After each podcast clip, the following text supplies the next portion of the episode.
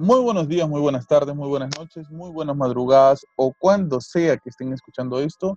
Y sean todos bienvenidos a una sesión más del podcast Habla Pablo en su sección Historias para no dormir. Una vez más, como todas las semanas, estamos saliendo por la señal de Locod Radio eh, hasta España y estamos saliendo también por todas las plataformas en donde se escuchan podcasts a lo largo y ancho de todo el territorio nacional e internacional. Nos escuchan de Rusia, de Uzbekistán, de Irlanda, de República Checa y de todos esos países donde no sabemos quién nos escucha ni cómo nos escucha, pero les agradecemos por estar ahí pendientes del podcast. Esta semana vamos a hablar de un hecho paranormal eh, que hemos estado retrasando durante varias semanas eh, para que esto pueda darse y suceder. Personalmente he estado haciendo una pequeña investigación sobre el lugar en donde se desarrollaron estos acontecimientos. Eh, tenemos algunos datos acerca del, lugar, ya los irán escuchando, pero antes de, saludar a mis queridos hermanos, compañeros eh, que participan en este querido podcast, Walter Paredes, eh, Carlos André Castro Flores. Es un día difícil, es un día oscuro para nuestro país, para nuestro país Perú. Esto estará saliendo el día viernes en la noche, nosotros estamos grabando esto el martes en la noche y lamentablemente eh, nuestro país está pasando por una situación bastante difícil. Eh, el Congreso de la República de nuestro país corrupto, lleno de, delincuentes, gente que tiene muchos procesos judiciales a cuestas, ha votado por la vacancia del presidente, que no es ningún santo tampoco, que tiene también sus, sus procesos legales, pero que todos en el Perú estamos esperando que el presidente termine su mandato este, en julio para que eh, continúe con su proceso después de ser, de, terminar su, mandato presidencial, como muchos otros presidentes que actualmente en el Perú están presos, eh, suicidados o fugados del país. Lamentablemente el Congreso de, la República de nuestro país ha votado interpretando a su manera la Constitución, este, pensando que era lo mejor para el país. Yo sinceramente veo las marchas, veo a la gente protestando, veo a la gente en las calles eh, luchando por, por esta decisión que ha tomado el Congreso disque representando al país y no es así, no, no representa para nada el país. Yo creo que si representara de verdad al país la decisión que han tomado los congresistas, yo no sé por qué no están saliendo ellos a las calles a celebrar con la gente, a abrazarse del pueblo, a tomarse fotos, a, abrazarse de, de todas las personas que supuestamente representan. Lamentablemente la política en el país está eh, sucia, eh, corrupta. Eh, le escuchaba alguna vez un periodista este, muy respetado en el país que la historia del Perú no es lineal, sino es cíclica y cada cierto tiempo nos pasan las mismas cosas que nos pasaron hace un tiempo. Walter quizás este, nos podrá ilustrar más con esto, pero la historia del Perú en relación a las guerras, a los conflictos que ha tenido con el extranjero, eh, habla de un país fragmentado que lucha contra sí mismo, en donde este, cuando teníamos, por ejemplo, la guerra con Chile, a los soldados que luchaban contra los chilenos les mandaban este, municiones de otro tipo de armas, les mandaban botas del mismo pie, simplemente porque los líderes políticos de ese momento no se ponían de acuerdo, tenían otras intenciones. Lamentablemente estamos pasando por situaciones bastante parecidas en donde los policías peruanos luchan contra los protestantes peruanos por las decisiones de, gente con mucho poder en estos momentos en el Congreso, que no les preocupa para absolutamente nada la, economía del país, no les preocupa para nada la situación del COVID por la que estamos pasando, donde mucha gente está muriendo en el país. Hasta hace poco éramos el país con más muertos por COVID en el planeta. No les interesa eh, que no hay trabajo, nosotros entre medio en broma, medio en serio, este, a veces yo menciono, no, ah, Walter no nos quiere dar trabajo a mí, a Carla André, y etcétera. Y es que no hay trabajo en el, en el país, no, esto no es una broma. Este, Walter, en algún momento podremos conversar a profundidad acerca de cómo te ha afectado a ti directamente esta situación del eh, laboral en el país. Carlos André, a ti también, en lo personal a mí también. Estamos viviendo una situación bastante difícil y los que supuestamente sacan cara y nos representan simplemente velan por sus propios intereses. Eh, se está viendo una situación en la que se va a liberar a, un, a una persona que está condenada por asesinato a policías en, en provincia para que candidate en las elecciones del próximo año. Se está este, viendo la posibilidad de todos aquellos que apoyaron esta vacancia presidencial agarren un ministerio eh, del país, eh, que simplemente saqueen las arcas del país y que nos suman en la más ínfima miseria. Lamentablemente estamos pasando por esto. Mucha gente en el país está saliendo a protestar a las calles, mucha gente está en contra de esta situación. Como les decía mis compañeros, Carlos André y Walter, podemos nosotros pensar diferente en muchas cosas, pero creo que hay cosas en las que tenemos que hacer fuerza común. Me parece que esta es una de ellas. Podemos estar de acuerdo no con el presidente, podemos estar de acuerdo no con la manera que ha tenido todo este tiempo de manejar el país, podemos estar de acuerdo no con el Congreso, pero no podemos estar de acuerdo con que un grupo de ratas eh, salgan al frente supuestamente a representarnos y terminen sumiéndonos en una miseria más honda de la que ya estábamos porque estamos pasando por una situación muy triste y muy difícil en el país. Hay mucha gente muriendo, hay muchas personas sufriendo por la enfermedad, hay muchas personas sufriendo por la falta de trabajo, hay mucha gente, conocidos nuestros que han muerto, conocidos eh, directamente nuestros que han muerto, y de lo único que se preocupa los supuestos líderes de nuestro país es por velar por sus propios intereses. Eh, yo quisiera presentar a mis, a mis compañeros, quise hacer un, un preludio sobre esta situación porque creo que es importante que, nosotros como peruanos, a pesar de que nuestro contenido tiene que ver con otra cosa, esta sección tiene que ver con otra cosa, creo que es importante mostrar nuestro apoyo hacia la corrupción, nuestro apoyo hacia esta gente que cree que puede hacer con nosotros lo que quiere. Y voy a decir algo solamente para finalizar. Muchas personas están diciendo que este Congreso no nos representa. Eso es mentira. Este Congreso y el anterior nos representa tal cual como somos, porque así estamos y así somos. Este es el país en el que vivimos. Y esos congresistas nos representan tal cual. Así es el Perú, así somos nosotros. Y nosotros, nosotros mismos, somos los que estamos destinados a cambiar esto de alguna manera, trabajando, esforzándonos, siendo buenas personas, tirando para adelante, pero no podemos quedarnos callados ante este tipo de injusticia. Repito, podemos estar de acuerdo no en muchas cosas, pero creo que hay cosas en las que tenemos que hacer fuerza común. Carlos André Castro Flores, el picarón, ¿cómo estás, hermano? Hermanito, ¿cómo estás? Bien, bien, gracias a Dios. Hola, Pablito. Sé que todavía no lo has presentado, pero tengo que saludarlo. Hola, hermanito Walter, ¿cómo estás? Espero que bien, los dos bueno, como decías hace un momento, que la situación del Perú está, está difícil. En lo personal, yo soy cero político, no me gusta para nada la política. No, es más, cuando veo mucho que está hablando el presidente o el ministro y X cosas más, prefiero simplemente o cambiar de canal o ponerme a ver una plataforma de, de streaming o por último o escuchar Play. podcast habla Pablo.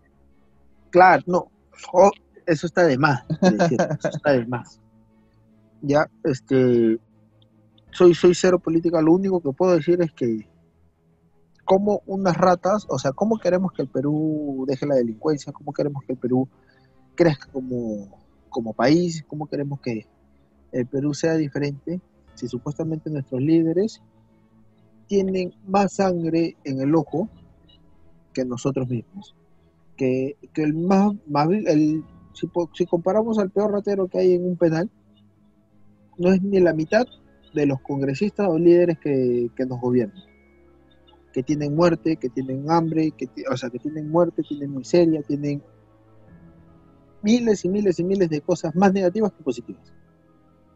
O sea, y para colmo de, males, son los más cuidados, a los que no se le puede hacer nada, a los que, mientras que todos, o sea, voy a poner un, un, paréntesis o un ejemplo medio tonto, pero me da, a mí me da un poco de cólera, mientras que todos sufrimos el día a día, no sé, con, el transporte público, te lo voy a poner así de simple. mientras que todos nos comemos una hora, hora y media de tráfico, pero de un punto A al punto B, los señores lo hacen en 15 minutos porque simplemente están escoltados, porque simplemente ellos pueden ir a otros lados con privilegio cuando en su sangre o en sus cuentas tienen más sangre que el mismo preso, el peor preso que esté en, en una cárcel. En lo personal, esto ya no debería ser así.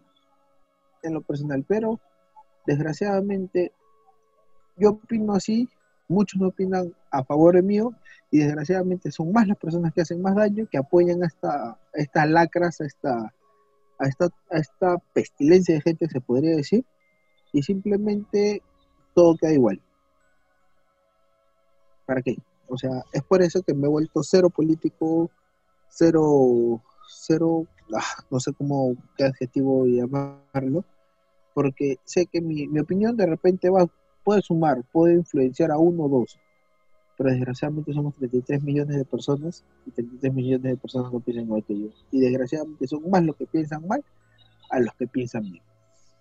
Gracias, Carlos André Castro Flores, por tu intervención y tu presentación. Nuestro querido hermano eh, Walter Paredes, Osito Lima, este, ¿cómo estás, hermano? ¿Qué tal? Buenas noches. Hola, Pablito. Hola, Carlos André. Eh, un saludo a todos nuestros oyentes eh, en un episodio más de Habla Pablo. Haciendo un paréntesis a lo que, a lo que de lo que hablamos normalmente todas las semanas y escuchándote atentamente a ti y a Colondré, eh, bueno, mi, mi opinión es, es, es, un poco diferente o distinta a la de ustedes. Eh, yo soy una persona que está totalmente, bueno, primero, estoy totalmente de acuerdo que se haya vacado el presidente. Eso, eso sí lo quiero dejar bien claro. Eh, segundo, eh, no hay nada que festejar, porque creo que, que no es eh, bonito saber que en tu país los últimos presidentes del Perú, desde el 85 hasta el día de hoy, han sido sentenciados por delitos de corrupción. Entonces ahí hay algo que no, que no está yendo bien como sociedad. Eh, yo los escucho atentamente a ustedes y con todas las personas con las que puedo conversar en estos días, desde ayer y hoy. Y bueno, eh, se menciona que lo que se hizo fue un, un, acto fuera de la Constitución, cosa que es totalmente falsa, porque para comenzar, a esos congresistas los hemos elegido nosotros no, no, no, no Bolivia, no Chile, no Estados Unidos, nosotros, nosotros hemos sido quienes hemos votado a conciencia o, solamente por votar, y eso es, esa es la representación que tenemos. Y no podemos eh, negar, decir, no, que ese Congreso es una porquería, que ese Congreso... ¿Tú por qué congresista votaste? Mira, yo voté por Urresti, y voté por el 23 de, que no sé quién, si no me el nombre del, congresista este de Demos Perú. Porque no puedes votar cruzado. ¿y, sientes que te representan en este momento? Eh, mira, yo he, sido muy defensor de Urresti en, muchas cosas. He tenido la oportunidad de, conocerlo personalmente y poder eh, cambiar un par de palabras con él y yo sí creo y siento que es una persona de trabajo pero lamentablemente ya eh, tuvo unas, unos comentarios eh, que particularmente a mí no me, no me, no, me cuadran, porque yo soy un hombre que se, que seguía por sus principios y sus valores, y creo que iba en contra de lo que yo creo, entonces decidí ya dejar de, porque hasta hace poco para mí era, eh, era un candidato presidencial, pero bueno, este, volviendo un poquito a lo que tú estabas hablando y para poder... Pero no, no, me has, no me has respondido si sientes que te representan actualmente. Sí, bueno, yo creo que Urresti ha hecho cosas interesantes en el Congreso en, este, en esos meses que tiene ahí. yo creo que sí ha hecho, que ha hecho cosas dentro de lo que ha podido. Obviamente es una persona, ¿no? De una bancada cuestionada también, como la gran mayoría de, de bancadas en el Perú. Entonces, creo que que aparte fue el congresista más votado, me parece, en la última elección congresal. Pero bueno, fuera de eso, este, volviendo un poco a lo que tú estabas hablando, eh, recordemos que este Congreso y el anterior lo hemos elegido nosotros. No. La vacancia presidencial se necesitaban 87 votos y se logró 105 votos de 130. Entonces eso, eso da a entender, pues, ¿no? Lamentablemente, pues, eh, los actos de corrupción, eh, las pruebas, los chats, las conversaciones, eh, hundían más a Vizcarra.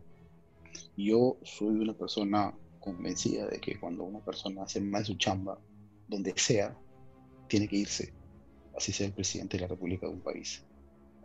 Y lamentablemente, pues, hermano, eh, tú mencionas y hablas el tema de la economía, ¿no? El tema de que no hay empleo, el tema de, la salud.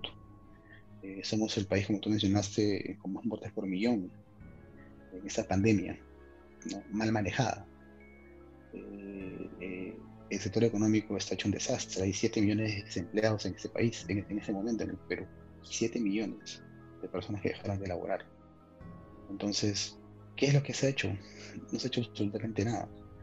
Yo no, no soy eh, partidario de Acción Popular, que es el partido ahora que está en el poder, o de, o de Merino, eh, sinceramente, pero ¿qué indica la Constitución? La Constitución Política del Perú indica que si el presidente en ejercicio no puede seguir, tiene que asumir el primer vicepresidente. Si el primer vicepresidente no puede asumir, el segundo vicepresidente. Y si el segundo vicepresidente no puede asumir, el presidente del Congreso. Y es lo que se ha hecho. Recuerden que ese, ese gobierno no viene con Vizcarra, viene con PPK. Cabe resaltar que, que, Walter dice que este Congreso ha sido elegido por nosotros y que eh, es una elección popular. Eh, y ojo, cabe, cabe decir... Ojo, que votó por, por, la no vacancia. Cabe decir, cabe no, se obtuvo.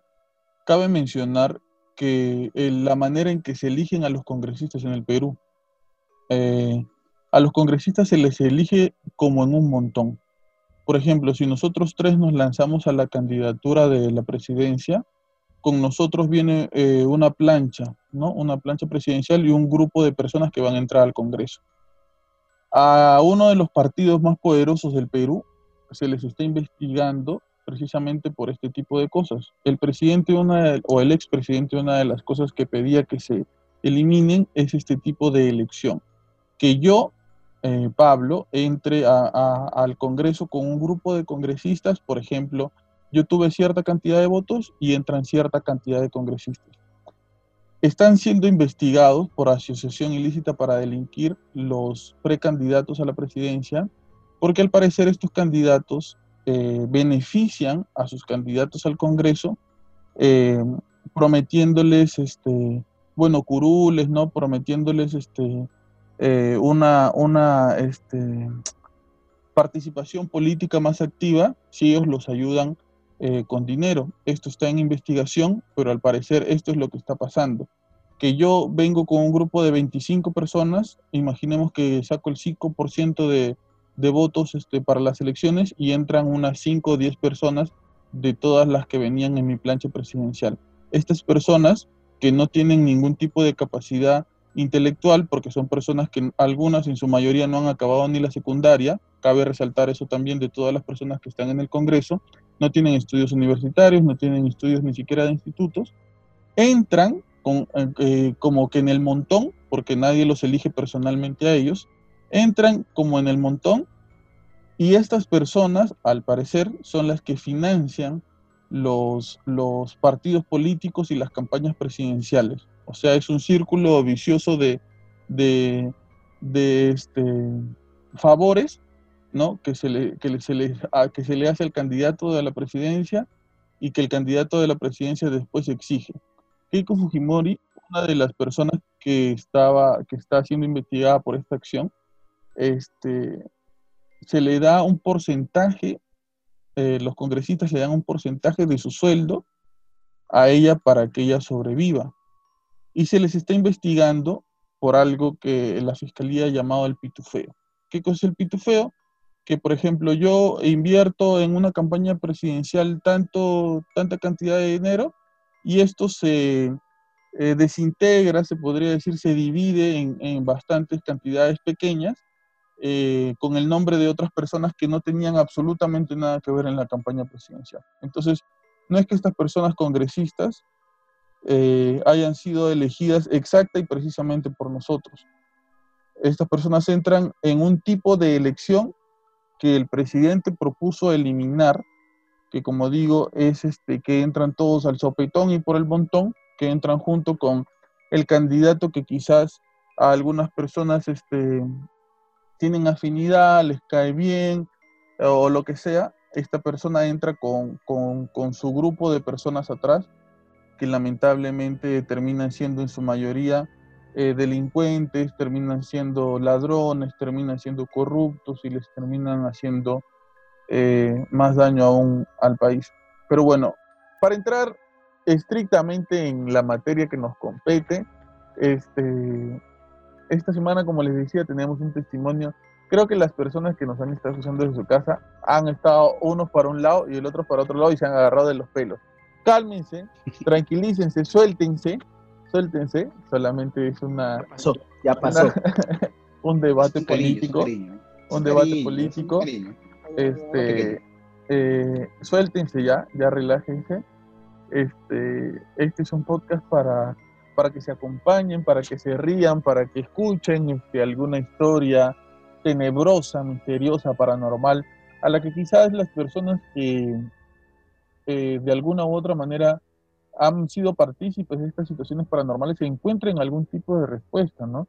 Quizás a raíz de, de las cosas que nosotros hemos ido viviendo a lo largo de, de nuestras vidas, quizás a, a, partir de las cosas que hemos ido conociendo, podemos de alguna manera darles algún tipo de respuesta en relación a lo que les sucede, a lo que han visto, a lo que han sentido, o si no, de alguna manera podemos encontrarle algún tipo de respuesta o solución, y si no es así, que sea parte del archivo de, los casos misteriosos que ya nos han llegado hasta nuestro podcast. Y muy bien, como les decía, esta semana tenemos una, una manifestación, un, eh, nos han compartido una experiencia que sucede en una tienda eh, por departamento, ¿no? ¿no? No quiero decir nombres, pero las tiendas por departamento son de, este, de, estos lugares donde tú vas a comprar tu ropa, de repente vas a, vas a buscar algún electrodoméstico, etcétera, donde hay un montón de, de trabajadores, está la seguridad, etcétera, todo. Hay trabajadores que se quedan de madrugada, hay trabajadores que, están en la guardianía de este lugar, entonces esto sucedido en un lugar así les decía que yo hice una pequeña investigación acerca de lo que había antes ahí. Eh, ya, ya les iré compartiendo poco a poco lo que, lo, que, lo que había en este lugar, pero quisiera que escuchen con atención el testimonio eh, paranormal de esta semana. Ya bautizaremos eh, con nombre y apellido este testimonio. Quisiera que lo escuchen de manera muy atenta. Quisiera que lo escuchen este, escuchen bastante los detalles y cuando regresemos vamos a comentar acerca de eso. Eh, ahí le soltamos el testimonio. Hola, ¿cómo están? Bueno, en esta ocasión yo voy a hablar acerca de algo paranormal que me pasó a mí personalmente y a las personas que estuvieron laborando conmigo y que vivieron personalmente algunas cosas ellos. Eh, todo comienza cuando en mi actual trabajo, que es una tienda por departamento, este, empiezan a rumorear que hay una niña y que hay un fantasma dentro de la tienda. Eh, para esto a mí nunca me había pasado nada. Hasta entonces eh, yo solamente escuchaba las cosas que sucedían en la tienda, que le sucedían a un guardia que siempre se quedaba en la madrugada, eh, ya que en la tienda este cierra y él se queda adentro y hasta el otro día a las 7 de la mañana es que abren la tienda y él pues obviamente sale, ¿no? Es un cuidador. Entonces eh, él mencionaba que sí, que había una niña que molestaba que pasaban cosas raras mientras él cuidaba, como ruidos, eh, gritos, hasta que una noche este, en las cámaras empiezan a ver que en la parte de perfumería, eh, los perfumes de prueba que se utilizan para que el cliente pueda eh, probarlos, ¿no? De modo gratuito, se empiezan a caer uno por uno consecutivamente. Entonces, bueno, como trabajador, él tiene que ir, chequear a ver si es una persona o algo extraño que está sucediendo. Al momento que él baja las escaleras, de arriba le tiran un perfume y casi le cae en la cabeza. Era de vidrio, se llega a romper en la pared y se derrama en toda la escalera. Al día siguiente, este, él obviamente llama a su supervisor, ¿no? Que él no ha podido bajar a ver eso porque se asustó, a ver lo que había tirado el fantasma. Y este, y él en las cámaras ve cómo eh, se cae cada uno de los perfumes y cuando él va para la escalera, ahí está el perfume eh, tirado, ¿no? Derramado, roto. Esa fue una de las tantas.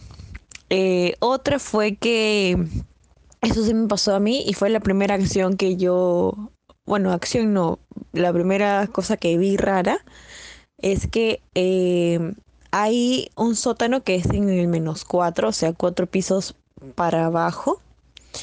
Y este, bueno, ahí normalmente se guardan los ganchos para ropa, ya que no tenemos algún almacén, ¿no? Entonces fuimos, eh, mi amiga y yo, y vimos en la parte de la puerta una manito chiquita, así como cuando, por ejemplo, tú pones un dedo en el espejo y se mancha así medio grasoso, tal cual en, el vidrio, pero una mano chiquita como de una niña, bueno, un niño de, de tres añitos más o menos. Y esto le tomaron foto los de seguridad y mandaron a, a ver a cámaras a ver si por lo menos había bajado algún familiar o alguien por, por casualidad quizás, ¿no? Y nunca se vio nada y empezaron a rumorear que era el fantasma. Hubo una noche en el que tampoco habían este ganchos en, en la tienda y tuve que bajar con una amiga, otra, o ella es, este, era nueva. Y ella también le decían, ¿no? Que cuidaba con la niña, que este penan, que tengamos cuidado.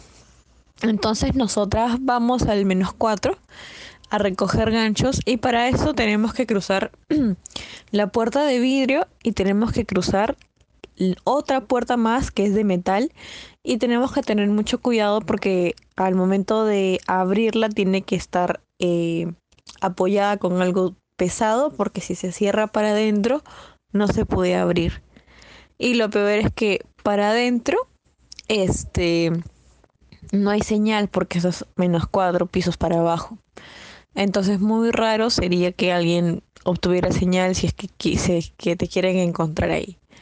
Entonces, bueno, llegamos, abrimos la puerta de vidrio, abrimos la puerta, la segunda puerta que era la de metal grueso, eh, y pusimos este un extintor grandazo que se utiliza en ese, bueno, lo utilizamos para poder sostener la puerta porque es bien pesado. Y este, bueno, mi amiga tenía las llaves así que las guardó en la polera que teníamos. Eh, ella empezó a asustarse. Yo le decía que se calme, que no nada malo iba a pasar porque es que se escuchaban como, como risas de mujeres y se escuchaba a lo lejos, o sea, nada cercano. Y que quizás era el eco, el eco de, de la gente, pues no de la misma tienda.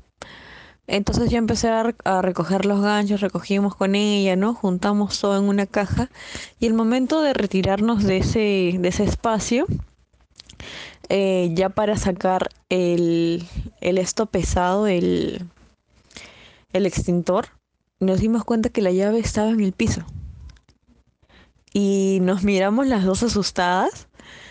Y le digo, ya, tranquila, no, no te asustes, ¿no? Este, no le des importancia porque, eh, pues, o sea, yo, yo en mi mente decía, ¿no? Es algo paranormal, pero no, no, no, no nos causa tanto miedo como algo que nos toque o algo así que nos hable, ¿no? decía, tranquila, no pasa nada. Agarré yo la llave, cerramos la puerta, pero ya teníamos ese miedo de que algo había pasado, que era algo anormal, pues, ¿no?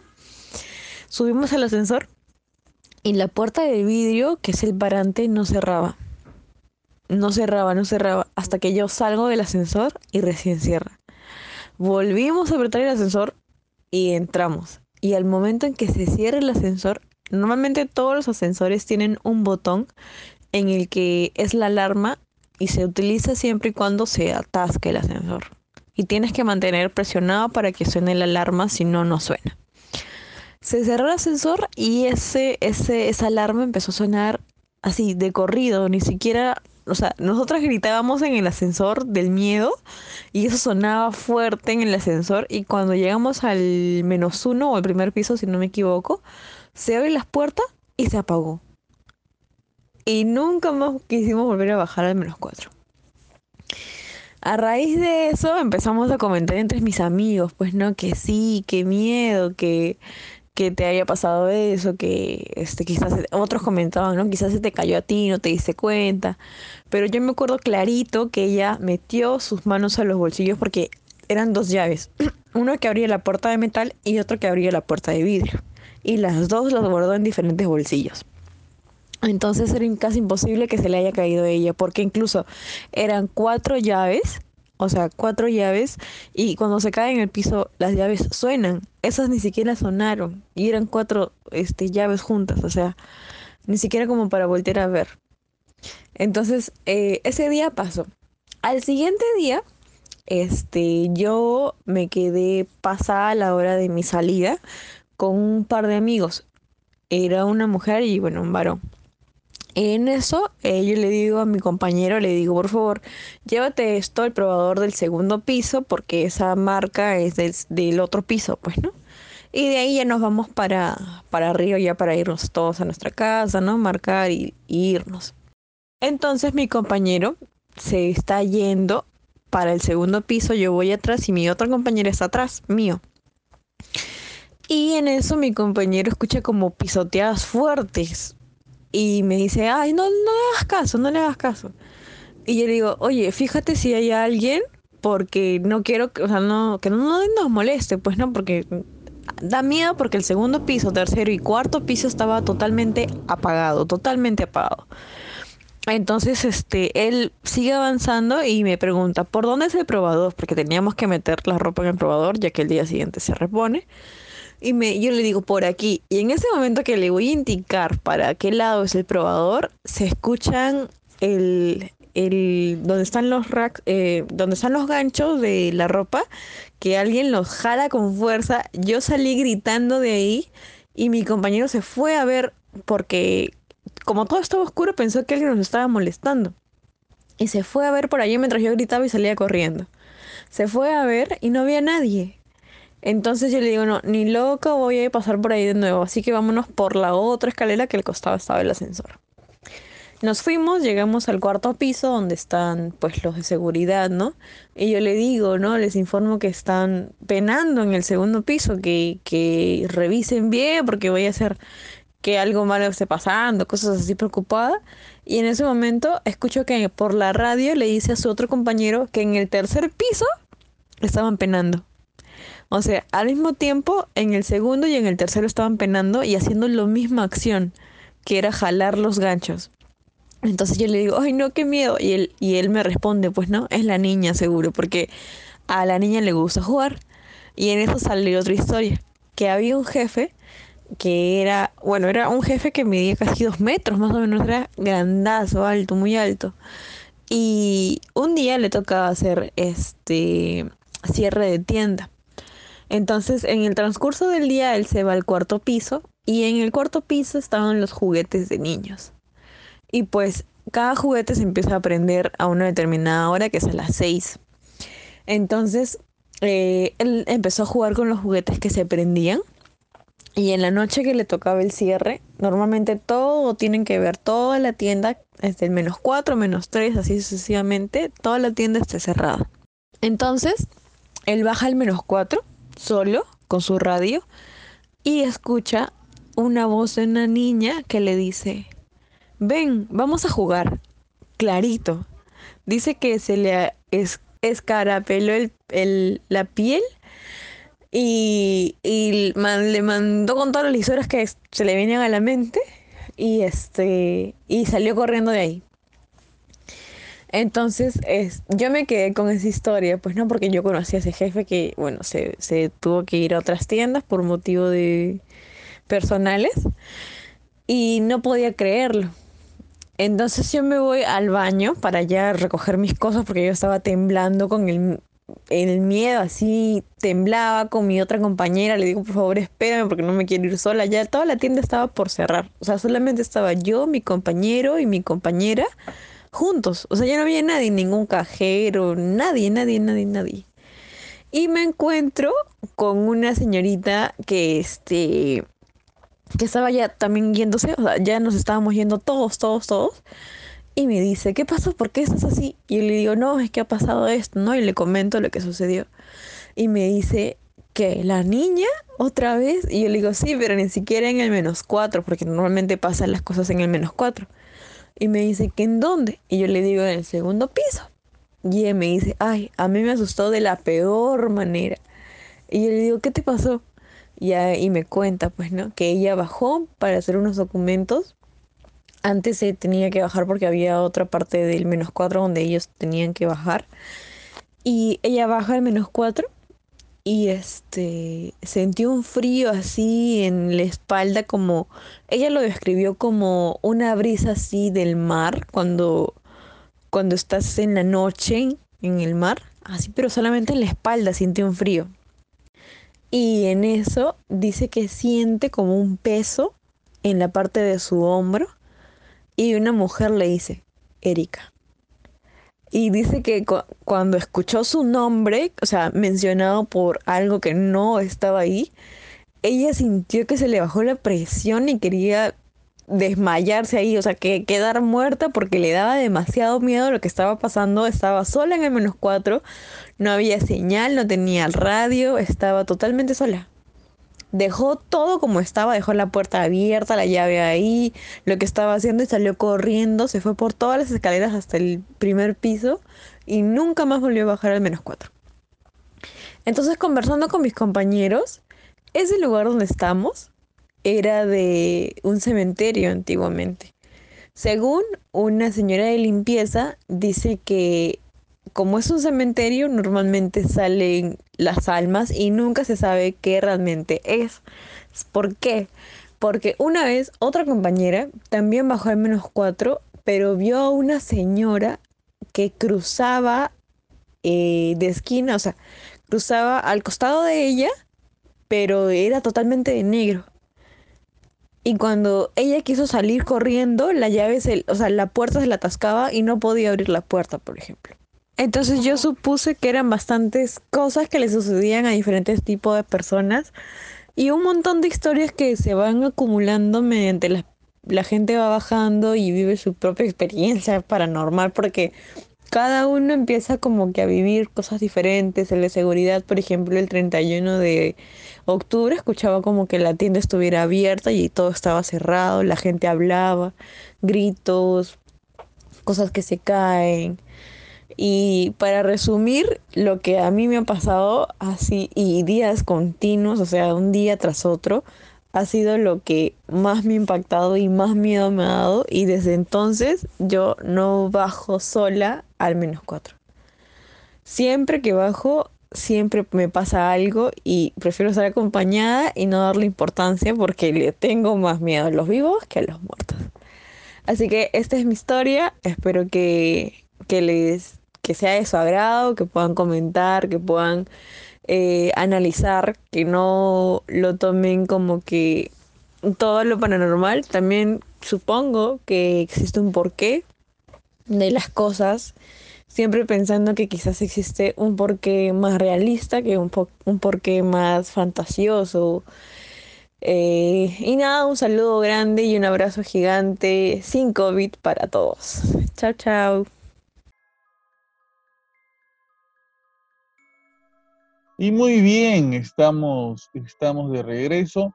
Una historia me parece con varias, con, con varias son como que varias historias en uno, ¿no? Justo este, la persona que nos envió esta historia eh, me dejó pendiente una más que no contó dentro de su testimonio, que después de que, de que hagan sus primeros comentarios sobre esto, se las voy a indicar. Carlos André, lo primero que, que se te viene a la mente después de escuchar este testimonio.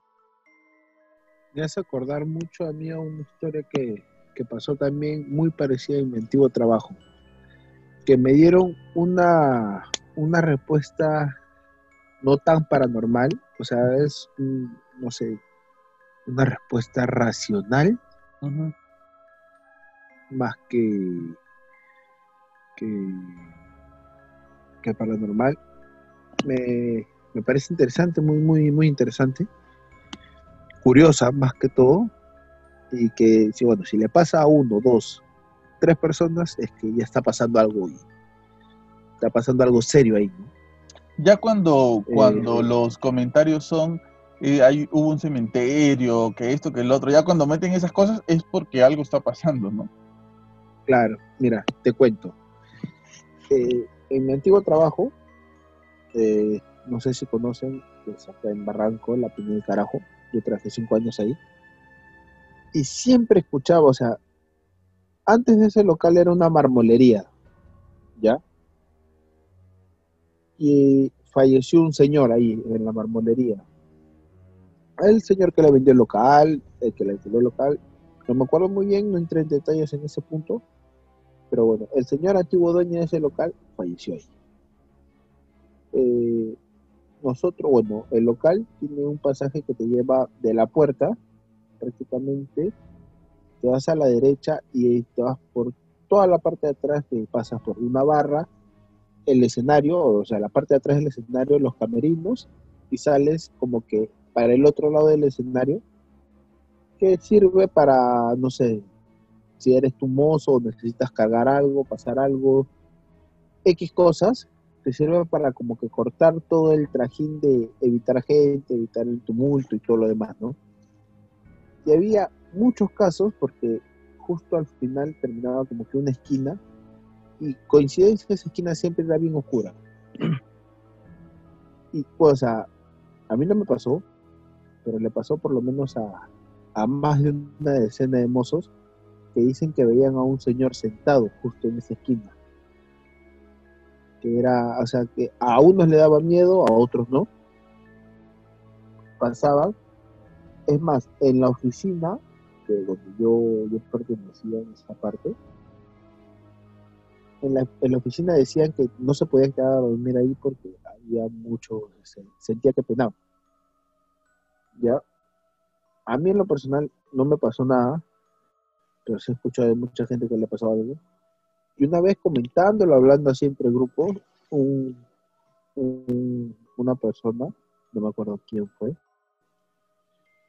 o sí me acuerdo, pero simplemente me dan de mencionarla, este, dijo que lo que pasa es que como este es un lugar donde la gente se va a desestresar, donde la gente va a liberar tensión, se podría decir que es una discoteca, va a divertirse, no sé, de la carga emocional o los problemas de casa, los problemas en el trabajo, los días cargados, los días estresados y todo lo demás, como liberan casi excesiva carga negativa, se acumula en un solo lado y es por que llega un momento que tú puedes ver esas cosas por el exceso de carga negativa. En lo personal, yo creo que es paranormal, que simplemente el viejito que vivía ahí está fastidiando.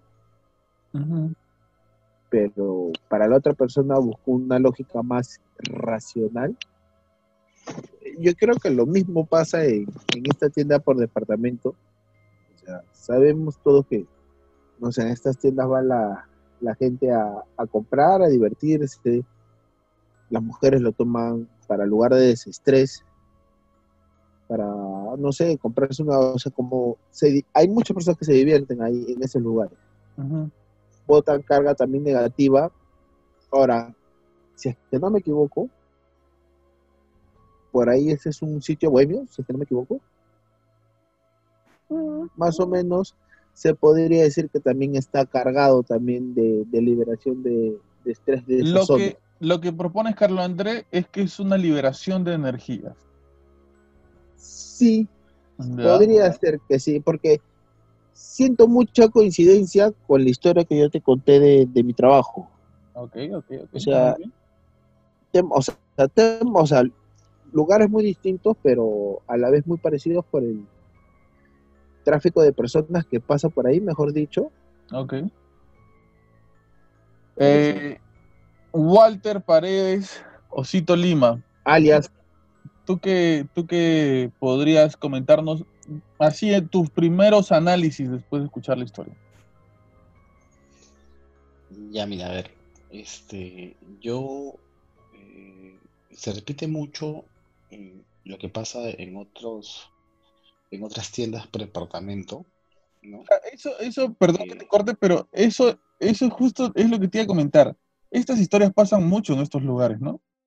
Sí, tenemos un testimonio también, bueno, que todavía no sale al aire, eh, de una persona que nos envía el testimonio y menciona una experiencia. Elliot, ¿no? dif- Sí, Elliot. Elliot. Dile a Elliot Eh, que su testimonio no va a salir, así como... no Dale, dale. tiempo de mandarnos un testimonio, pues, ¿no? Ya. dale, Eh, dale. Entonces, eh, eh, yo creo de que en lugares donde, como dice Calundré, ¿no? hay mucha aglomeración de personas, pueden suceder ese tipo de manifestaciones. Pero eh, yo voy un poquito más atrás, ¿no? Normalmente siempre donde se encuentran estos malls, ¿no? esas tiendas grandes, eh, como eh, han sido, han sido fábricas o han sido edificaciones de- o, o han habido otras cosas ahí. Para que haya ¿no? cuatro pisos de sótano, creo que... bueno, tú sabes de que, de que las edificaciones se van remodelando. Pero posiblemente, yo no recuerdo exactamente qué es lo que hubo ahí antes. Ahí hubo antes un centro comercial que se llamaba Somos. Ya, ya ves. Entonces igual también se repite lo mismo, ¿no? La, la- la aglomeración de gente y todo eso. Pero hay que recordar ya que donde está ubicado este, este esta tienda por departamento que es en Miraflores. Es un lugar también eh, donde, donde ha habido mucha historia. Y se repite lo que estábamos conversando en, en antiguos eh, episodios, ¿no? Este, yo, yo, por ejemplo... ¿Tú parabas por esa zona, Walter? tía- Sí, he parado por ahí porque yo estudiaba cerca. Ah, Yo estudiaba cerca ahí en Miraflores. Y tenía una tía que tenía una, su casa en la avenida San Martín. Ahí una avenida también de, de Miraflores antiguo. ¿Tú conoces los casinos que están ahí, no, Walter? Eh, no, están más allá, están, están en el otro lado. en el otro lado. Entonces, están cruzando la pista. Ah. Y yo recuerdo que, que, que en la casa de mi tía, pues pasaban cosas, este, era una casa grande también, ¿no?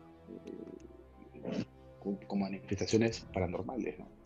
Entonces sí hay, hay muchas eh, equivalencias. Yo he trabajado en un restaurante cerca de esa zona por 10 años, ¿no? Entonces, también, donde también se manifestaban ciertos tipos de experiencias paranormales. Pero ahora, a ver, eh, estamos hablando... patrones, ¿no? Que se repiten, creo yo. estamos hablando de, eh, me parece que no estamos hablando de una sola manifestación, o sea, de un solo ente. ¿Por qué? Porque Mira, de- dentro es de la... curioso, Dime, dime. es, cu- es curioso, pero siempre eh, se, se habla de esta famosa niña. ¿no? Yo, eh, donde trabajo actualmente, que es una cadena de restaurantes, hace lo mismo. Siempre mencionan en casi todos los locales donde he ido, los he visitado, me mencionan, no ten cuidado con la niña, que no se te vaya a aparecer la niña, ¿no? que la niña ha asustado a fulano, mengano, sultano. Y también hay un testimonio que nos enviaron que todavía no ha salido, ¿no? que mencionan efectivamente en un restaurante a, a una niña. ¿no? Siempre no sé por qué las niñas son las que se aparecen en forma, en- en forma fantasmal. Debe Eh, haber un- a- a- algo ahí. Estaríamos hablando ya de un ente fantasmal si es que hablamos de esto, porque mira, eh, cuando, pero que solo está en los centros comerciales. es que cuando el la- proceso, la- cuando el proceso pasa de una manifestación, por ejemplo, física, espiritual, de una sombra, una, una figura este, semi-humana, una, algo parecido, creo que cabe dentro de un análisis. Pero cuando este ente comienza a atacar físicamente a otras personas, o sea, la huella de una mano en una luna dentro de una tienda por departamento, en un cuarto, en un sótano, eh, cuatro pisos abajo, este, ya me parece que, que estamos hablando ya de, de, otra cosa. Ahora, este patrón de una niña, una niña, una niña, justo decía antes de que ustedes manden sus, su, suelten sus opiniones que había una historia que se omitió dentro de este, dentro de este testimonio que justo me, la compartió este tiempo después de que, de que nos enviaron este. Eh, en la misma tienda, eh, una chica que era reponedora de, de, esta tienda, reponedora de ropa, está doblando la ropa que, que hay este, en este lugar y de repente una señora de edad avanzada eh, le pasa la voz y le dice si hay una prenda en otra talla. Esta chica le dije que sí, que sí hay en esa talla, y voltea a buscar esa talla y cuando le va a mostrar la talla a la señora, la señora no está. Entonces ella se asusta porque dice que la señora se fue muy rápido. Entonces no sabe si se fue a la derecha, a la izquierda o en qué lugar se fue y se asusta, ¿no? Lo primero que asume es que es un fantasma, una aparición, etcétera entonces, este, para calmar un poco a la chica, le van a mostrar las cámaras de seguridad, ¿no? Para que ella mira, si fue por aquí, etcétera, ¿no? No te alarmes, no te asustes. Y cuando van a ver las cámaras de seguridad, no había nadie. Ella no había conversado con nadie. Había hecho todo el movimiento de, ah, sí, ah, ahorita le muestro, ahorita no, voltea, eh, regresa, y no había nadie. Entonces la chica, imagínense usted, se asustó y simplemente renunció, ¿no? Pero a lo que voy es que se habla de una niña, se habla de una mujer, este testimonio también habla de una anciana, entonces, ¿ante qué podríamos estar? Un ente que cambia de forma dependiendo del lugar en donde esté, tres entes diferentes, uno de ellos incluso, eh, o dos de ellos tienen interacción con las personas, acuérdense que uno de, uno de los jefes del lugar, este, la niña le propone jugar y a otra de las chicas le tocan el hombro y la llaman por su nombre. Entonces, ¿de qué cosa creen ustedes de que estaríamos hablando ya, este, tratando de encontrarle una, una respuesta eh, a estos testimonios?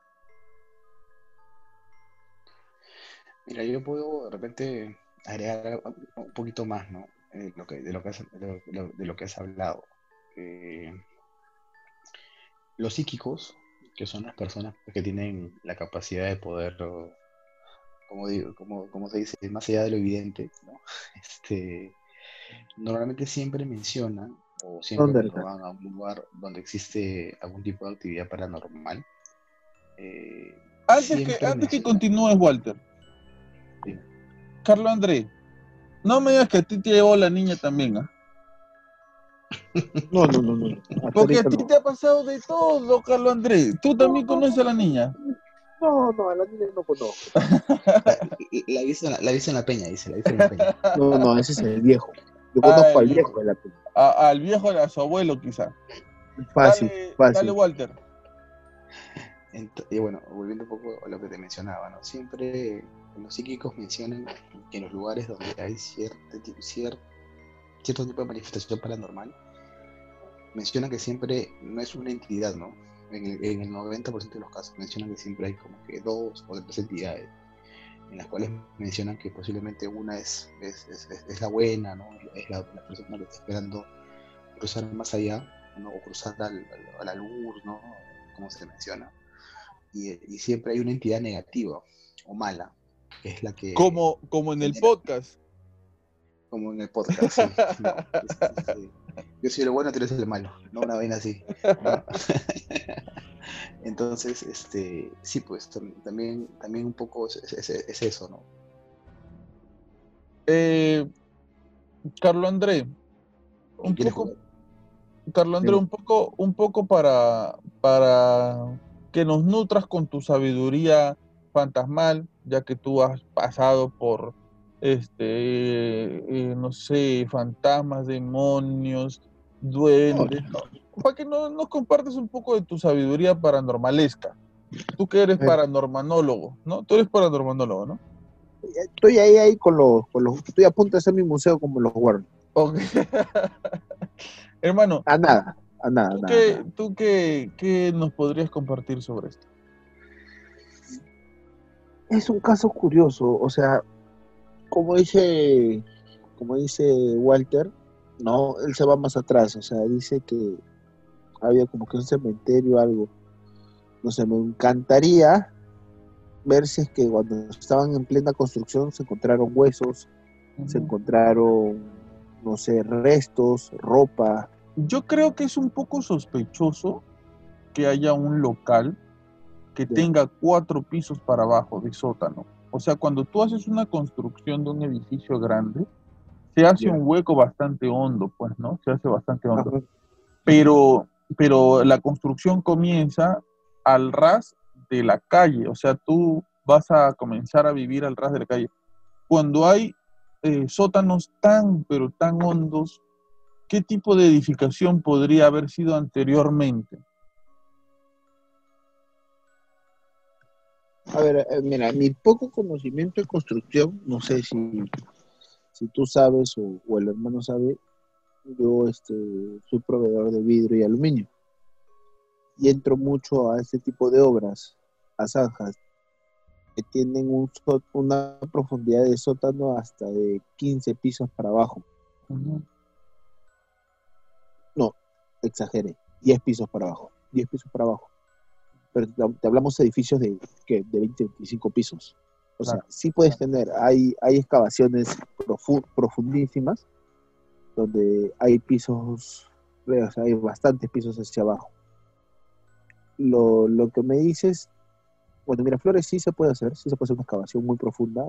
O sea, solo, solo saca tu comparativo, que es el Arcomar o este, cuánto de profundidad tiene ese, ese centro comercial. O sea, estamos hablando de unos 4, 5, 6 pisos ya. Y, prácticamente toda la superficie de Miraflores es así. Es rocoso, o sea, sí se puede hacer una excavación profunda. Puede hacer regular bastantes pisos hacia abajo. ¿Ustedes se acuerdan qué cosa había antes ahí? Yo digo que eh, en la investigación que pude hacer, supe que había ahí antes un centro comercial desaparecido ya sus tiendas en todo el Perú, pero había un centro comercial ahí. Walter, tú que tienes 86 años, imagino que tú en algún momento de tu vida has pasado por ahí. Eh, ¿Recuerdas qué cosa había ahí? Te soy sincero, no. No, no, no recuerdo. He pasado por ahí miles de veces. No, pero nunca me he dado el trabajo de. Está medio metido también, ¿no? Sí, sí, está dentro que como un callejón. Sí, o sea, no está dentro de una avenida, o sea, está cerca, de una avenida principal, pero no está en la misma avenida principal. Y, como que, sí, ah, bueno, eh, eh, es un centro importante, ¿no? Pero posiblemente antes no era tan importante o, en tiempo de, la recesión de los noventas, como algo similar como que pasó con Camino Real, ¿no? Que era un lugar muy conocido y, ahora pues ya quebró y, y, nunca más pudo ser lo mismo. Eh, pero es importante saber qué es lo que hubo ahí antes. Eh, eh, es, lo mismo como que se repite un poco el, patrón de lo que conversábamos y hablábamos de, las huacas, ¿no? ¿Qué, qué, qué, qué, hubo ahí antes? ¿Qué hubo ahí antes? Porque hay ciertas manifestaciones distintas y es porque ya había gente que ha, que, que ha, habitado esos lugares antes, ¿no? y yo sí creo de que si se dan ese tipo de manifestaciones es porque yo comparto mucho lo que mencionaba Andrés del tema de, la, de, que de que en lugares donde hay mucha aglomeración de personas, ¿no? Eh, de gente que se está divirtiendo, eh, eh, un restaurante, una discoteca, ¿no? Este, un centro comercial también, se puede crear cierto tipo de energía. Y ese tipo de energía tal vez puede ser pues que se materialice o, pueda generar ciertas vibraciones en el ambiente, eh, que pueden generar ciertas manifestaciones paranormales. Carlos, dime, dime. Para terminar mi idea, yo justo antes, para, yo antes de, se me, venía a la mente un poco escuchando la historia, ¿no? en, Discovery Channel había un programa que eh, investigaba en, los lugares donde existían situaciones paranormales, ¿no? Y ellos usaban la tecnología para un poco desmentir eh, esto, ¿no? Entonces, me acuerdo que en una casa se mencionaba que había, se sentían pasos en la madrugada, y al final esos ingenieros fueron, hicieron pruebas de sonido y se dieron cuenta de que era un lugar donde había mucha madera, ¿no? Y tú sabes que la madera tiene ciertas características que se puede hinchar, ¿no? Por el calor, se contrae, y eso hacía que generaba ciertos sonidos, ¿no? O también habían tuberías, ¿no? Ya antiguas, ya viejas, que por donde también generaba ciertas vibraciones que de repente uno pues está acostumbrado al silencio y por ahí escucha un ruido y dice, ¿qué pasó? ¿No? ¿Qué pasó acá? O de repente también ciertos eh, como silbidos, ¿no? Pero no es que alguien esté silbando, sino es la misma agua que está cayendo por la tubería o por el grifo, ¿no? Y me, pareció también súper interesante porque también eh, es importante... Responde muchas Sí, sí, sí, sí. ¿no? Pero también es cierto de que hay lugares donde pasan cosas ya eh, que no tienen una explicación científica, ¿no? Eh, pero, pero se me venía un poco a la mente esto. Carlos André, fantasmólogo, ¿querías decir algo? No, no, no, lo que pasa es que cuando preguntaste qué había, qué había antes en ese lugar, mira, ese tiene departamento tendrá que cuatro o cinco años aproximadamente. Mm, no, me parece que se comenzó en el 2014. En el 2013, 2014 más o menos. A hacer. eso era, antes había. Sí, sí, sí, sí. Se paró y después de, muchos años volvió de nuevo. Ya mira, yo te comento lo que yo me puedo, lo que me puedo acordar. Yo a ese lugar he ido mucho ya que, bueno, no sé si ustedes saben, pero yo tengo, mi papá vive en el extranjero y por ahí este, hay un lugar donde nosotros recogemos mucha encomienda. No sé, ya tengo 17 años, un poco más, viajando siempre a ese, o sea, yendo a ese lugar. Y es más, siempre cuadramos el auto al frente, que hay una pequeña cochera. Y lo que me acuerdo yo es que en ese lugar había, era una cochera, era una cochera bien grande. Ah, por eso debe ser la razón de los cuatro pisos para abajo también, quizá. Claro, ahí había una cochera. Una cochera Porque en la parte de atrás hay una cochera. Claro. O sea, yo, o sea, te estoy hablando de que, no sé, justo entre los, si yo te hablo del, de la otra tienda de departamento que está al frente, mirándolo de este lado, ahí yo me acuerdo que había una cochera. No, no me acuerdo mucho, soy sincero, te mentiría si te digo sí o afirmar que había eso. No me acuerdo mucho, pero lo, lo, lo poco mucho que me acuerdo es, que había una cochera ahí. Walter Paredes, chupacabrólogo. Chupacabrólogo. No, no, no, no. ¿Por qué no? Y, paraba por la zona, ¿no? Y paraba por esa por la parte de atrás. Sí, no, con razón. Está bien el argumento, entonces, está bien. Eh, Walter Paredes, chupacabrólogo. Este, ¿te acuerdas que hablábamos acerca de los espíritus juguetones?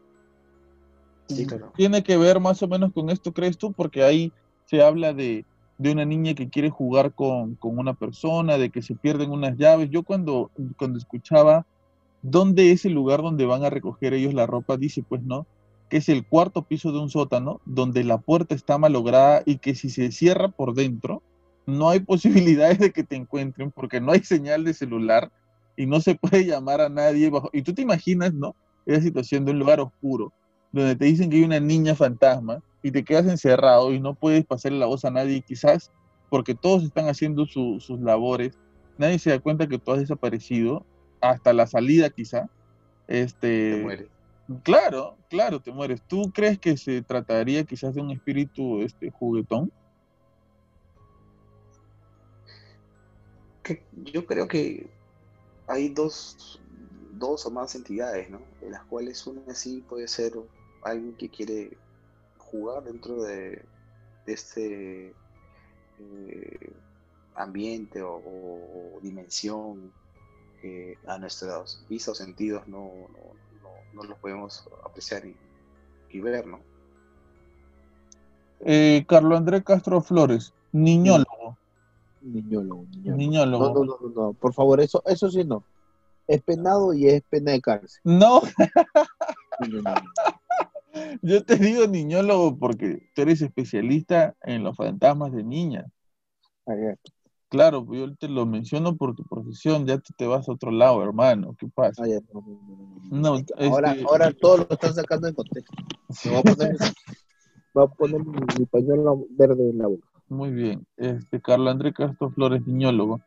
Este, tú que, tú que has pasado por una situación parecida, ¿no? Quizás en algún momento, este, tú piensas que podría ser posible de que aquí haya habido un, un este cementerio. Yo de antemano, así de saque, te digo que es muy poco probable, a mi entender, que en Miraflores, en el centro de Miraflores, hay un cementerio.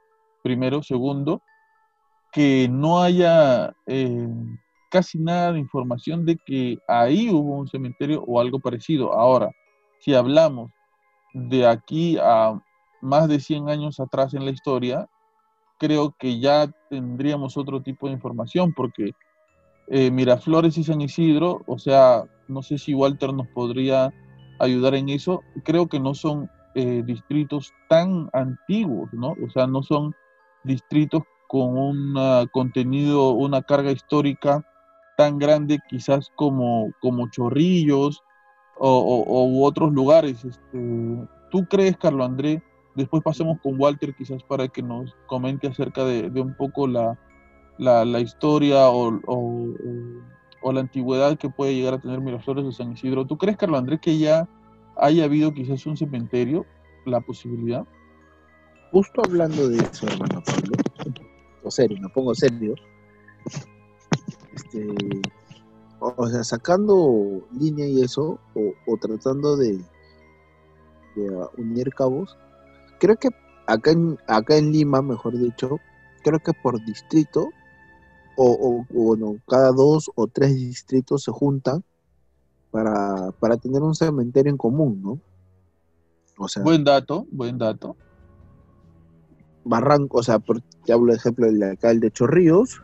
Con Surco con surco y una parte de barranco, que normalmente los barranquinos, los chorrianos o los surcanos, surqueños, no sé cómo se dice, no, no, o la, gente que vive en surco, lo que hace es enterrar a sus muertos eh, en ese cementerio. Lo mismo pasa con la gente de Surquillo, que tiene su propio cementerio. Ahora, la gente antigua que vive en Miraflores, y no decir que no es un, es un lugar antiguo hermano Pablo, porque hay casas muy antiguas en, Miraflores, hay casonas. Mm, yo creo que hay casas más antiguas que en Chorrillos, ¿ah? Yo creo que en Chorrillos hay casas más antiguas. Pero a ver, eh, Walter Paredes, este... No, eh, que han sido remodeladas en Miraflores, sí, pero es más, hay en la parte de lo que es la mar, se podría decir, lo que está como pegado al ejército por ahí. Hay casas muy antiguas hechas de adobe todavía. A ver, Walter Paredes, lloronólogo, lloronólogo, eh, ¿qué podrías aportar al, comentario? Ya, mira, eh, Miraflores es un lugar con mucha historia también, ojo. Pero, eh, un ratito, no me han dejado terminar. Ya terminaste, ya terminaste. Ya, ya coincidencia ya. Como Miraflores, si te das cuenta, mira, o sea, los, los distritos con un poco más de dinero que, o, o, lugares un poquito más clasistas se podría llamar, allá, no, no, o sea, el estilo de vida de un miraflorino es muy distinto a, a los de otros lugares, igual los de San Isidro ya. Como que ha crecido, no sé, socialmente un poco diferente a ellos, al no tener un cementerio, creo que ellos los han, simplemente el cementerio lo han sacado de ese lugar para, para no sé, construir algo, tener un espacio mayor, no sé, o sea, hacer un edificio, hacer una torre, eso. Porque ahorita, pensando justo en lo que me, con lo que estabas hablando, eso, eh, tratando de unir puntos o cabos, Miraflores no tiene cementerio. Entre Miraflores y San Isidro creo que no hay ningún cementerio. No sé si, si me estoy equivocando, Walter, pero en esos dos lugares no veo cementerio. Y puede que cabe la posibilidad de que justo ahí en ese lugar era el cementerio. ¿Podrías ir ahorita con tu carro a darte una vuelta a ver si hay cementerio? No, este, he pasado, o sea, creo que casi todo Miraflores me lo he recorrido. Y Ah, tú eres que- otro Walter. No, pa, pa. Pero lo que pasa es que en mi... no, he, he caminado, he caminado Ah, o- cuando estoy, o cuando estoy aburrido me, me doy y me pongo a dar vueltas. Y me gusta justo pasar por, por el lugar de Miraflores y esos lados. Y viendo, no, no recuerdo un, un cementerio en Miraflores. Walter Paredes, lloronólogo. ¿Qué nos puedes aportar? Bueno, como te estaba mencionando, eh, Miraflores es un lugar donde eh, ha, ha- ha habido mucha cultura, ¿no? Eh, muy similar con, con Chorrillos, o con, ¿no?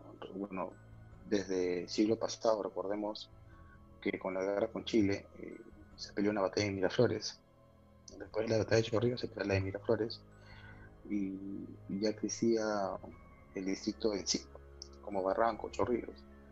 Eh, recordemos también ahí que mm, está una de las huacas más importantes de Lima, que es la huaca puyana, o mejor dicho, una de las mejores conservadas, diría yo.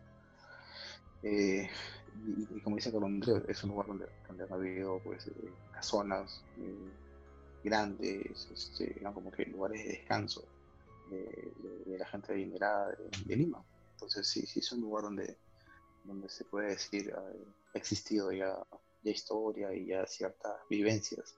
Pero cementerio, eh, no, no, no he visto o- o no he encontrado algún documento que mencione que, que existía un cementerio. Recordemos, primero, no, por un tema de historia, de que recuerden de que los primeros cementerios eran en las iglesias y después ya por un tema de sanidad, cuando se comienzan a hacer los primeros cementerios en Lima, eh, tenemos pues el presbítero maestro, tenemos el ángel, ¿no? ya mucho después vienen ya los cementerios, eh, como has mencionado, de Chorrillos, o el de, o el de Coma, o, sea, o- el- los que encontramos en Vía, en Vía del Triunfo. Eh, ya la diversidad de cementerios que existen en, en la capital. bien.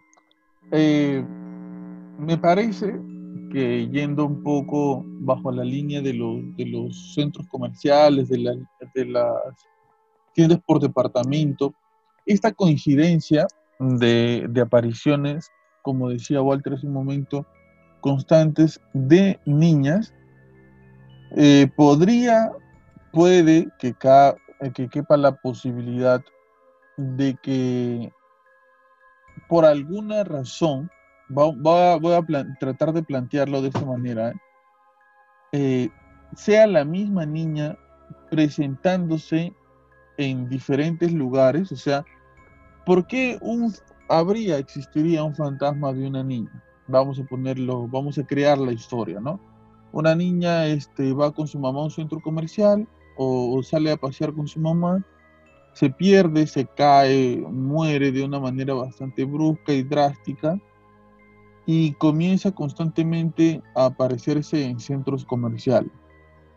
En- como en esta tienda por departamento, en los centros comerciales de donde habla Walter, eh, o en otros centros comerciales, ¿no? ¿Ustedes creen que, que pueda ser por ahí más o menos la historia, una misma niña apareciéndose en diferentes lugares? O quizás son diferentes niñas con diferentes tipos de, de presentación. Quizá puede ser una niña que se presenta, y ¿saben por qué quizás también lo menciono? Porque dentro del testimonio, esta persona dice que mientras ellas estaban pasando una situación en el sótano, en otro piso estaba pasando otra cosa. Entonces, ¿qué piensan ustedes? Lo que te mencionaba desde un comienzo, ¿no? Lo- lo- lo- sobre el tema de, de que no es una sola, de que no es una sola entidad, ¿no? Que, son varias entidades. no, mi, mi pregunta va, si es que es una misma entidad de una niña que se presenta en varios centros comerciales como esta entidad de niña, porque te recuerda que tú me decías, ¿no? se repite el patrón, ¿no? De que hay una niña, una niña. Quizás pueda que sea eso. No, no creo que sea eso, porque eh, ¿cómo hace si es que se da una misma situación? Eh, de repente en Miraflores, en Chorrillos, en La Molina, al mismo tiempo. ¿no? No, creo que sea el, mismo ente. Yo, creo que son diferentes niñas, por decirlo así. No sé si el término de juego sea niña, o esa entidad, o ese fantasma, ¿no? Eh, o, estos fantasmas. ¿Tú qué crees, este Carlos Andrés? Es curioso, o creo que ya, ya lo han hecho un mito de todas las personas que trabajan en este tipo de tiendas, del, no sé, como la leyenda urbana de la Llorona, del, chupacabra, del duende, y todas esas, esas cosas creo que ya han hecho la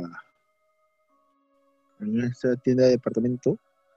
En casi todas, la gran mayoría siempre dicen, bueno, la niña, la que no existía, hay que inventarla la niña. Y siempre hay uno que comienza y lo demás viene como ficha de dominó.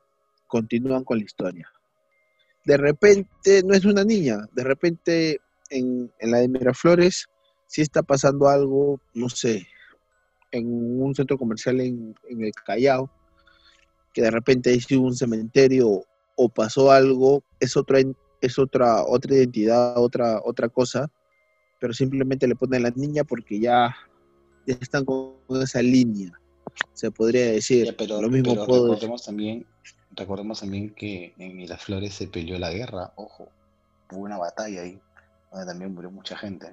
Entonces también. Claro, no, claro, eso, o sea, si es que, no, si es que hablamos, o sea, no, o sea, si, si hablamos de eso, o sea, también que a unos tres, tres, tres, tres, tres cuadras hubo un atentado de Tarata también, o sea, también hubo muerte. Claro, o sea, pueden haber muchas cosas, muchos factores. Ha podido haber muerte, asesinato, tragedias, tantas cosas que ha habido, podido haber, pero lo que va Pablo es que, qué coincidencia que en esa tienda dicen la niña, en otro lugar también dicen la niña y todo sucesivamente. A lo que yo voy es que simplemente creo que ya se hizo como que una leyenda urbana. De repente sí está pasando cosas, de repente sí está sucediendo, no sé, hay actividad paranormal, si hay, si hay algo como que se podría decir de qué asustarnos, pero simplemente el hecho de que como ya le, ya le generaron un pequeño morbo o, una pequeña curiosidad, se podría decir eso. Te sugestionas. Ajá, ya le, ya le pusiste... Un dato importante que quisiera compartir sobre este testimonio es que el guardia de seguridad que tuvo estos avistamientos de lo que se cuenta en este testimonio, iba a dar su testimonio para el podcast, pero a la finales terminó eh, eh, rechazando compartir su testimonio por miedo a las represalias de estos entes. O sea, creo que, eh, bueno, me parece que era válido mencionarlo porque esta persona en un principio sí quiso hacerlo, porque esta es la, la persona que está en la guardianía de madrugada, ¿ok? Y esta es la persona que quizás ha pasado o ha visto muchas este, más cosas con relación a, esta manifestación. Esta persona en un principio quiso dar su testimonio, pero después, por temor, por temor a las represalias que se vendrían después, no quiso comentar cuáles, iban, cuáles eran, eh, quiso, no quiso mencionar su testimonio es importante lo que mencionas, ¿no? Es importante porque eh, normalmente siempre la mayoría de personas que tienen eh, ese tipo de experiencias, eh, por temor callan, por temor a, como dices tú, de las represalias, por temor a que las entidades se vuelvan más, más negativas hacia su, persona o que le hagan algún, algún, daño mayor a, un ser querido. Pero bueno, a mí me gustaría un poco escuchar tu, tu opinión, Pablito, qué es lo que tú opinas de, este caso particular? Yo considero que cuando un ente traspasa el límite de lo físico, tenemos que comenzar a plantearnos otra, otra situación diferente. Yo creo que hay eh, niveles dentro de las manifestaciones eh, y cuando cierta, eh, esta manifestación comienza a, uno le comienza a, a ponerle check a ciertos requisitos, uno tiene que darse cuenta que quizás lo que está pasando es algo diferente a un fantasma. Creo que ya comienza, comienza uno a pensar en algo que va más allá. Ahora, yo creo que en los lugares en donde ha muerto gente, cabe la posibilidad de que hayan manifestaciones de entes. Lo que también creo es que no en todos los lugares donde ha muerto gente hay manifestaciones de entes. Dependiendo de la muerte, dependiendo de la muerte, como haya sido también. es que la muerte, la muerte es una situación bastante, me parece, misteriosa para nosotros. El hecho, hablo, el hecho de la muerte es bastante, porque por ejemplo, hasta hace poco pensábamos todos, los que creemos, por ejemplo, en, un cielo y un infierno, que las personas que se suicidaban iban al infierno. Pero hace poco nos venimos a enterar y a descubrir que las personas, por ejemplo, que se arrepienten en el último momento del acto del suicidio, pueden llegar, pueden ir al cielo sin ningún problema, porque lo que se cuenta es el arrepentimiento de tus actos. Entonces creo que el tema de la muerte en sí es un tema bastante misterioso de, de conocer para nosotros. Sí, ¿no? Yo creo que no, de, como tú decías, ¿no? Eh, nos hemos sugestionado quizás con el tema de la niña, yo creo que nos hemos sugestionado también con el tema de las películas y que quizás creemos que porque una persona, ¿no? Ya, ya, ya está como que el, el, la definición cliché. Una persona muere violentamente en un lugar y esa persona eh, ya se queda ahí como un fantasma de ese lugar o te persigo, etc. Yo no creo que sea el 100% así tampoco me atrevo a negarlo, pero sí puedo decir que el tema de la muerte es algo tan misterioso que no podemos contemplarlo ni definirlo en su totalidad.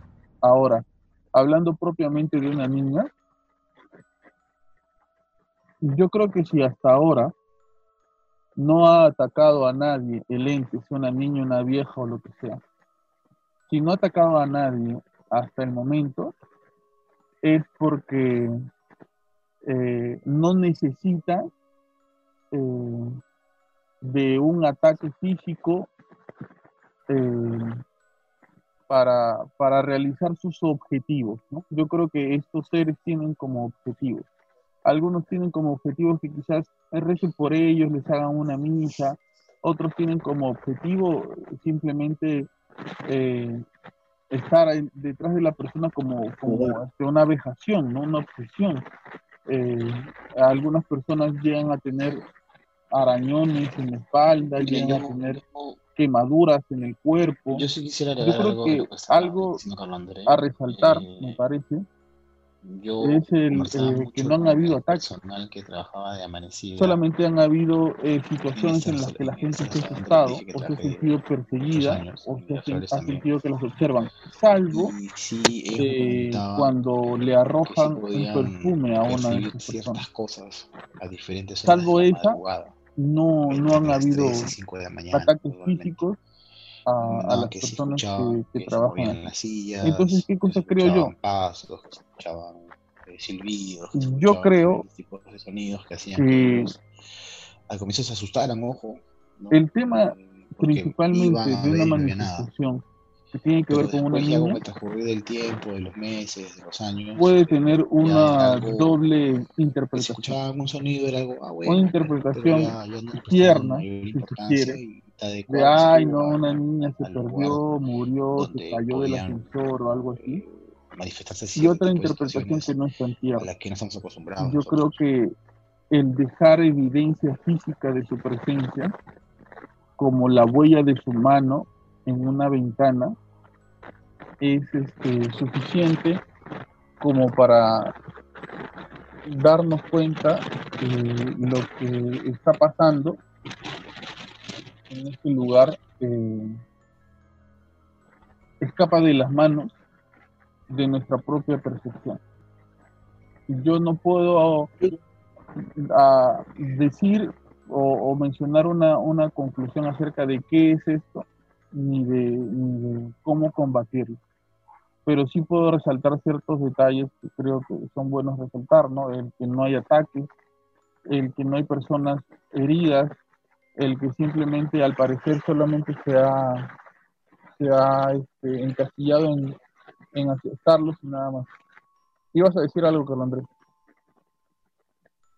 Yo creo, yo creo que no, ah, bueno, yo, va a ser sincero, a mí no me cuadra mucho esta historia. Yo siento que es más imaginación de las personas. Yo siento que es más, o sea, como en toda la tienda hablan, o sea, las personas de por sí le gusta este tipo de temas, le gusta y le gusta mucho.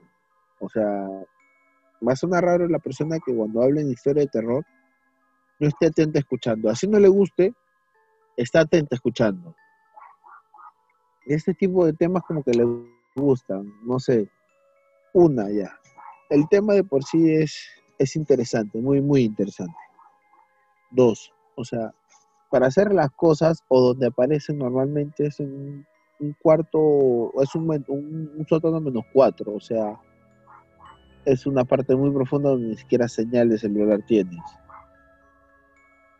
Este, dos, la, la sugestión de que se te cierre la puerta, que te quedes encerrado, de que el ascensor, o sea, todos los ascensores tienen fallas, porque ahí mencionan un ascensor. O sea, tú estás diciendo que las, cosas, las cosas que se van mencionando tienen explicación. ¿Cuál de todas las que te he mencionado crees tú que no la tiene? Mira, la que tú dijiste es un poco hasta la del, la del perfume. No sé, un perfume se pudo caer, alguien lo pudo tocar, alguien se lo pudo resbalar. No, pero la persona dice que, le aventaron el perfume, casi le cae en la cabeza. Ya, o, por último, o por último, no sé, una, o sea, hubo un movimiento brusco y golpearon el perfume que parecía ser lanzado. No, no, no, no, no. es el guardián de la madrugada que baja a la tienda de la madrugada. O sea, no había nadie con él. Mm, no sé. O sea, y ahora como me dice que había un audio de guardián que le pasan cosas, no estoy diciendo que no le ha pasado. En lo personal yo creo que no. Porque como que un guardián, los normalmente los guardianes a esa hora simplemente no, o una, o no tienen miedo o les da igual. Pero al mencionar eso, estar un poco sugestionado y al estar temeroso de sentir represalias a estas cosas, yo, yo, yo creo entender o, pienso o siento que es una persona creyente de todos estos temas. Ya, al tú creer, o sea, al tú, al tú creer, asustarte o ser creyente de estas cosas, este, el, él también se tiene a sugestionar y eso. Claro, cuando, llegas, a, cuando, llegas, cuando llegas a un trabajo nuevo y una de las primeras cosas que te dicen es ten cuidado con la niña, como que ya te vas a Es una niña, claro, olvídate, olvídate, eh, él mismo te sugestiona y dices, no, acá pena.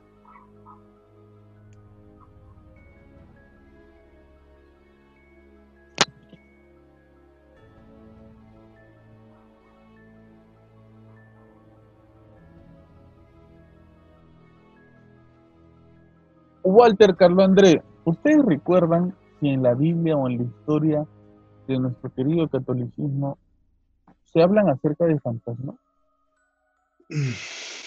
Es una muy buena pregunta. Eh, posiblemente deben haber algunos. A ver, mencionemos eh, Deben haber algunos versículos en la Biblia que pueden mencionar de, de orar por los difuntos, ¿no? El descanso eterno. Sí, yo hablo de manifestaciones propiamente dichas. ¿no?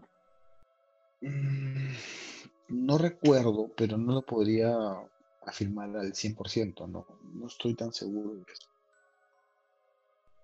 Sí, o, o, quizás o quizás en la transfiguración de Jesús, ¿no? Este, Moisés y, y Abraham. Ahora, eh, yendo un poco más a fondo, ¿qué manifestación paranormal actual se comparte en la Biblia? Ya para ampliar un poco el tema, eh, duendes, ovnis, macabras, pie grande, ¿qué, qué situación que, podrán, que podamos ver en el, en el día a día de hoy? Yo creo que la más común es los fantasmas. Ustedes dicen que no, que no, o que no recuerdan eh, que la Biblia hable sobre eso, que por ejemplo, no sé, Pedro estuvo caminando y de repente vio un fantasma y supo que tenía que orar por su alma y esa alma se fue al cielo. Porque ese procedimiento yo tampoco lo recuerdo. ¿Alguna manifestación? Ya, me acordé, ya me acordé eh, algún episodio en, en, el que se menciona un fantasma en la Biblia. Dale. Y lo acabas de mencionar con Pedro. ¿no? Cuando Pedro eh, está en la barca y ve a Jesús al, fondo de ella, ¿no? Al fondo del mar, el lago. Eh, lo confunde con un fantasma. Exacto. ¿No? O sea, se menciona la palabra fantasma. ¿No? Entonces, sí, sí, y, y, un poco respondiendo a lo, lo, que tú mencionabas sobre qué eh, actividades, entre comillas, paranormales se menciona en la Biblia en la actualidad, yo te puedo nombrar a los, a los exorcismos, tal cual. Claro, pero eso, eso no es paranormal, pues. o, o, se, o, se encaja dentro de, del espectro paranormal. Pero para una persona eh, no creyente, definitivamente es algo paranormal, ¿no? Porque te estás enfrentando contra algo que no tiene, o sea, contra algo, contra un demonio, ¿no? O sea, no estás ¿Qué, ¿qué, ¿Qué significa exactamente la palabra paranormal. Eh, yo no tengo mi celular cerca. Eh, eh, Carlos Andrés. mira, mira, Carlos Andrés está. ¿Qué estás haciendo, Carlos Andrés? se dio la peña, creo, se dio la peña. Carlos Andrés, lamentablemente en estos momentos este, tenemos que compartir su situación. No, no, lo que pasa es que he venido a cortarle el wifi del celular a mi mamá ¿Por qué haces esa cosa, Carlos Andrés? Lo que pasa es que se ha pegado un al TikTok y, y, los y los escucho, los escucho entrecortados, y mi hermana está, está, usando una plataforma de, de, video y eso, y, los, los, escucho literalmente a la mitad. Este, parece que se escucha bien. Eh, creo que, de alguna manera en algún momento de nuestras vidas nos volvemos papás de nuestros papás, ¿no? Definitivamente, como dice Walter. Carlos Andrés, ya ahora no se te ve nada, Carlos Andrés. Estás en la oscuridad. No, no, estoy, no, estoy en mi patio. revisa tu micro porque se escucha medio entrecortado algunas cosas, medio raspado por ahí algo. Dale. Este, ¿qué le iba a preguntar a Carlos Andrés Walter? Ya, me olvidé ya. no, estabas ah, hablando. perdón, que, quería saber sobre la definición de la palabra paranormal. Ah, yo quería que busques la definición exacta de la palabra paranormal, Carlos Andrés. En un segundo lado, hermanito. No tengo dale, dale, dale. Este. Carlos Andrés. Nos desviamos del tema. No Le fue a cortar el wifi a su mamá que se ha pegado con TikTok. Increíble, la verdad no pensé empezar un podcast hablando sobre la destitución de, de Vizcarra, de, de, la presidencia y terminar hablando de la mamá de Carlos Andrés pegada con TikTok.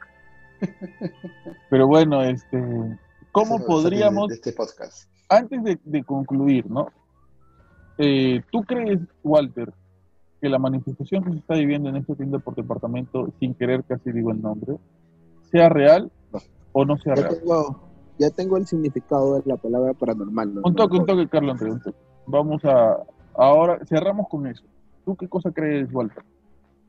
Yo sí creo que en los lugares eh, donde han sucedido ciertas cosas o donde hay mucha aglomeración de personas, no, eh, pueden suceder ese tipo de manifestaciones. Hablando específicamente de este yo lugar. Sí creo eso porque lo he podido experimentar y vivir específicamente, específicamente hablando de este lugar. Sí, yo sí creo. Yo sí creo de que. Están pasando cosas. sí. Carlos Andrés, tú. Eh, sí y no. Me quedó clarísimo. No, no, no, no, no, no. Eh, lo que pasa, no, lo que pasa es que de repente no, no me entienden la, mi, un poco mi idea de lo que quiero decir. Sí, de que sí está pasando algo paranormal, pero no específicamente que sea una niña. Yo siento que ya han hablado tanto de la niña, ya han dicho tanto de la niña, ya se ha mencionado, de repente es un tema común entre ellos. Pero acuérdate que hay una niña. manifestación de un, de un, de un señor que dice que este, ella le preguntó si quería jugar. Ya, o sea, ya está bien, pero como te digo, por ese lado yo siento que, que no, porque, o sea, se han para, o sea, se han sugestionado o han hablado tanto de ese tema que ya todos ni siquiera le dicen, oye, sentiste el, o sea, como muchas veces pueden decir, oye, sentiste el duende o, o sentiste que alguien pena en esa casa, tú vas con la idea de que va a penar y vas a ver un fantasma. Pero ¿qué pasa si en esa casa te dicen, oye, siente que hay una niña antes de tú entrar o, o saber o escuchando, o, o por el mismo hecho del trabajo que tú entras a trabajar ahí y te dicen la niña, tú crees que es una niña exactamente. Pues de repente es otra cosa que de repente se está, o sea, se está manifestando como una, como una niña o está manifestándose de mil maneras, pero como ellos ya tienen la, ya tienen el subconsciente que es una niña, este, Se sugestiona. lo tratan hasta ese tema. Eh, vamos es a... por eso que Dale, dale. es por eso que más o menos te digo que sí y no. Ok, Me quedó clarísimo, Carlos Andrés. Hay que ponerle un nombre, vamos a bautizarla. Este, Walter, ¿cómo le pones tú a esta entidad? Mm, La niña de Miraflores. La niña de Miraflores, Carlos Andrés, La niña de la tienda. la niña de la tienda, ya. Antes de terminar con el podcast, ¿puedes definirnos exactamente qué es al, eh, qué significa la palabra paranormal? La palabra paranormal, según el nuevo diccionario de todas las personas llamado Google, paranormal, que no se puede explicar científicamente porque no se ajusta a las leyes de la naturaleza. Creo que hay muchísimas cosas en el mundo que caben dentro de esa, de esa definición. De esa, sí, es demasiado, demasiado, demasiado abierto creo que esa, esa palabra. Muchísimas. Y muy bien, muchísimas gracias por escucharnos a todas las personas que están pendientes del podcast. Quizás, eh, si Dios quiere y la Virgen lo permite, vamos a traerles bastantes novedades para la próxima semana. Esperemos que el país de alguna manera mejore y, dejemos de estar en una crisis tan profunda. Muchísimas gracias a todas las personas que nos escuchan por la señal de Locod Media Radio desde España y para todas las personas que nos escuchan alrededor del mundo. Hoy día le vamos a mandar saludos a la gente que nos escucha desde Nigeria, porque hay una persona que nos escucha de Nigeria. Walter, rápidamente un saludo para la persona que nos escucha desde Nigeria. Agradecerte, mi estimado, por escucharnos desde tan lejos. Y a ver, te- a ver si te animas a mandarnos alguna historia que te haya pasado por allá. Listo, Carlo André, un saludo para nuestro querido amigo desde Nigeria que nos escucha desde allá. Para comenzar, gracias por escucharnos. Y lo segundo, mándanos un mensaje, algo, da tus redes sociales, Pablo, para saber quién es. No sé, para me, me da mucha curiosidad, no solo de la gente de Nigeria, la gente de eh, el Reino Unido, creo que me dijiste la semana pasada, Emiratos Árabes, no me, no me acuerdo, o sea, gente muy diversa, si es que llegan a escuchar esto, no sé, manden, o sea, que nos digan algo por el Facebook, que digan, oye, los escuché de tal forma, me pareció curioso, nos gustó, y que lo, que lo plasmen como para, para- de repente para conocerlo, o, o saber más o menos qué es lo que les gusta, ¿no? Porque es muy curioso una, una persona de tan lejos le interese un, un, un podcast de este, de esta, de estos temas. Y yo imagino que son personas que quieren aprender español o, o personas que latinos que viven en, en esos lugares, no sé. Yo imagino que debe ser eso, ¿no? Yo imagino que debe ser eso. Personas que saben español y quizás ven llamativo el nombre y, quieren escuchar a ver de qué se trata, aún así sea por lo que fuese. Muchísimas gracias por escucharnos y por prestarnos atención. Recuerda que si estás pasando por una situación difícil, por una situación triste, de pena, de ansiedad o de lo que fuese, acompáñate de nosotros. Escúchanos, que nosotros nos acompañamos de ti también. Tenemos muchos episodios en el podcast, en YouTube, en Spotify. Puedes encontrarnos como Habla Pablo. Si quieres que tu historia salga en el programa, puedes enviarnos tu historia al Facebook, que es Habla Pablo, a Instagram, hablapablo.podcast, a Twitter, habla-pablo, o escríbenos al, al mail del, de- del podcast, que es pablito1553, arroba gmail.com, y envíanos como puedas tu historia, que nosotros con mucho cariño la vamos a compartir por este medio. La única manera de que tu, tu historia salga por aquí es que nos, la, que nos mandes tu historia por ahí. Muchísimas gracias por escucharnos. Nosotros nos acompañamos de ti. Tú acompáñate de nosotros. Recuerda que todos tenemos una gran historia que contar y en la sección de historias para no dormir todos tenemos una gran historia paranormal que contar. Esto fue Habla Pablo, el podcast de todos, el podcast de Everybody, el podcast que no duerme, que se queda de madrugada grabando o pensando en la niña de Miraflores y que ha compartido esta historia contigo. Esto fue Habla Pablo, el podcast de todos. Hasta pronto.